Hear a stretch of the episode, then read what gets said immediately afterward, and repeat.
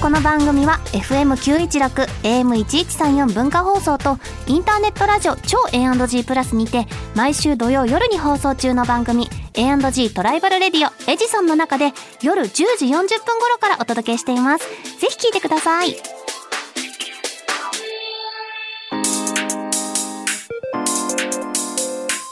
週刊秋田書店ラジオ編集部こんばんは週刊秋田書店ラジオ編集部編集部員の伊藤健人ですこんばんは、代打編集部員の田中みなみです。漫画が大好きな僕たちが編集部員となって秋田書店の漫画作品の魅力をお伝えしていく番組週刊秋田書店ラジオ編集部とはいいうことで南さん今週もよろしくお願いしよろましすくお願いいたします頑張ります早速メールを紹介しますはい、ありキラケンさんからいただきましたがとうございます。ご紹介していた罹患広告引きこもり随聴秘伝日々高級を抜け出し有能管理やってます楽しく読ませていただきました管理としてバリバリ仕事をこなす男装の鞘がとてもかっこよかったですまた皇帝陛下との恋模様はもちろん鞘が異世界に迷い込んでしまった原因も気になりますああ、ということあでりがとうごこざいますちらは今日紹介する作品とは逆に、まあ、日本人がね異世界に、えー迷い込んでしまうっていう話なんですけどなるほど。そそこではなんとこう髪は目は暗ければ暗い方が身分が高いという世界へえもう日本人無双ですよだからえすごいチートじゃないですそうでかもところがどっかでもそれは数十人とか数百人に一人しかその世界では現れないからもう普通に日本人が行ってしまったら結構注目を浴びてしまうからそうですね日本にいた時に金髪に染めていたところだけを見せるようにして身分を隠してうわ生ーきているなんそこなんかリアルですねなんだかそうえー、面白そう私も読んでみたいっでてすいうお話なんですけどね、うんはいぜひぜひ読んでみてくだはさーいいありがとうございますそれでは今週も始めていきましょう週刊秋田書店ラジオ編集部スタートこの番組は秋田書店の提供でお送りします週刊秋田書店編集部会議ここからはさまざまなテーマに沿って取り上げた漫画作品を編集部員の僕たちがあれこれ掘り下げていくコーナーです今回のテーマはこちら平凡そうで平凡ではない物語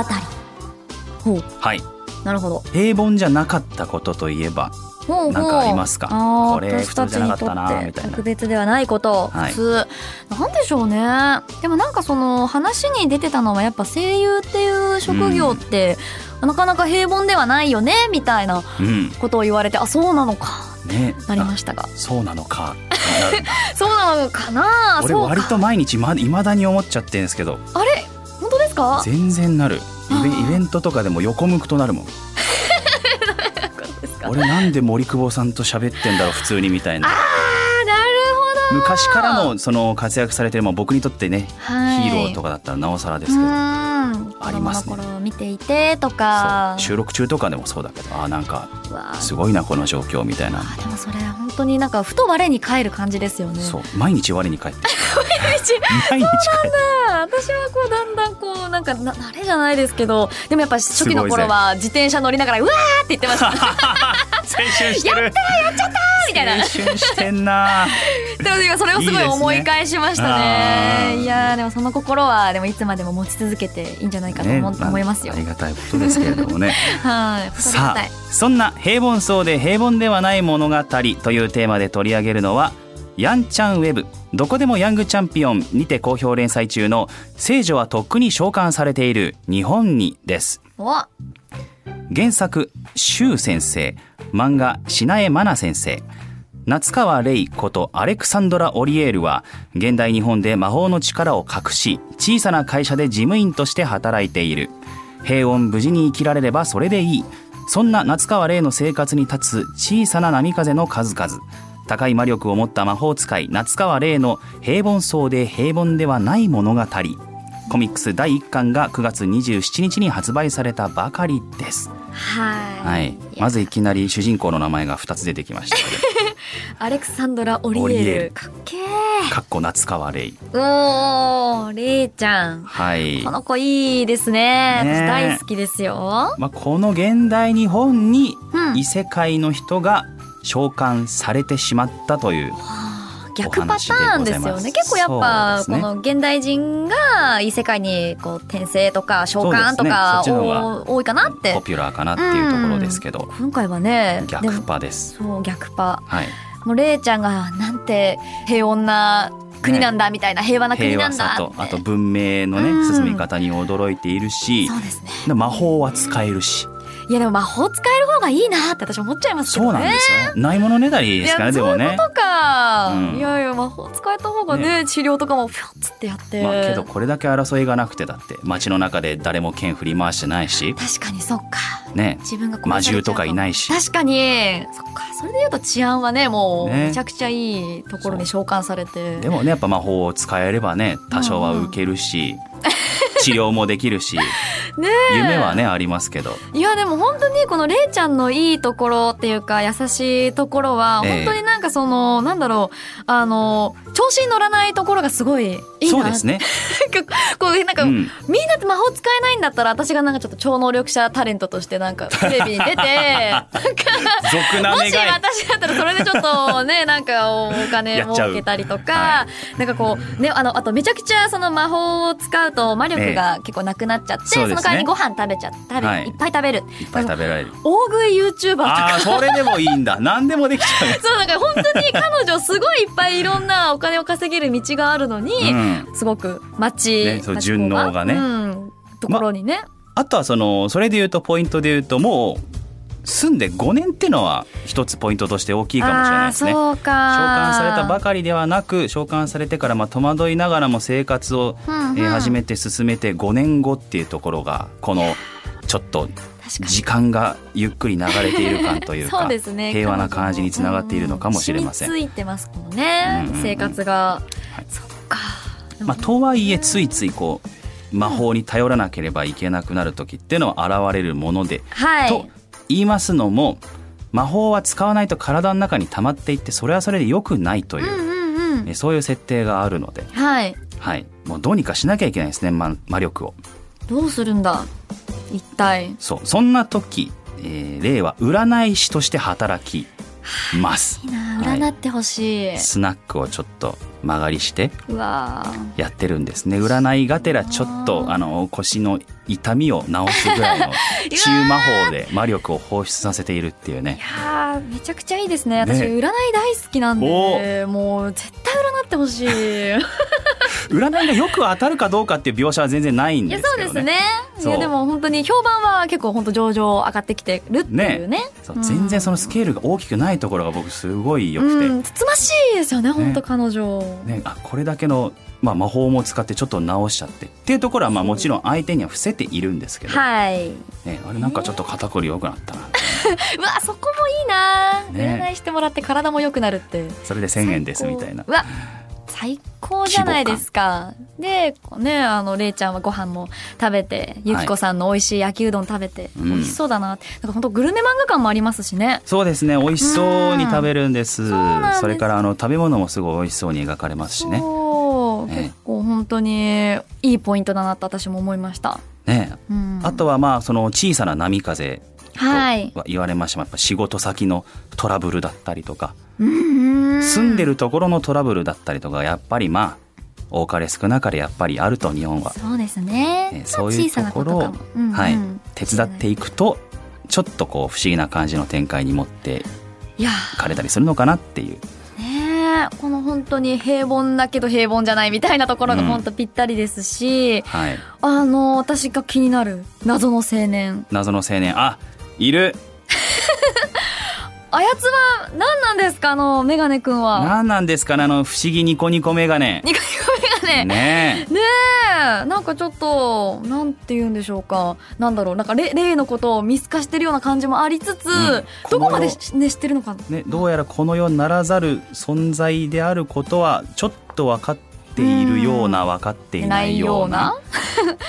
であとはこれはここまでは言って大丈夫っぽいんですけど、はい一巻の終わりでうんその人が、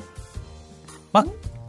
お地蔵様うん同窓人なんて言ったらいいんだろうそうねそううん神様というか、はいそその人なんだっていうことが分かったところちょっと分かでる一巻が終終わわります。るはい、うわーどうこのねね物語に影響してくるのかねな、異世界と現代日本っていうだけじゃなくてその間のその日本の結構宗教観みたいなのもうん神様が絡んできそうですねいろんなものに神様が宿ってねえいるとされているこの日本の、八百万の神ですよはい、どうなるんだどういうふうに絡んでいくのかっていう。ねえ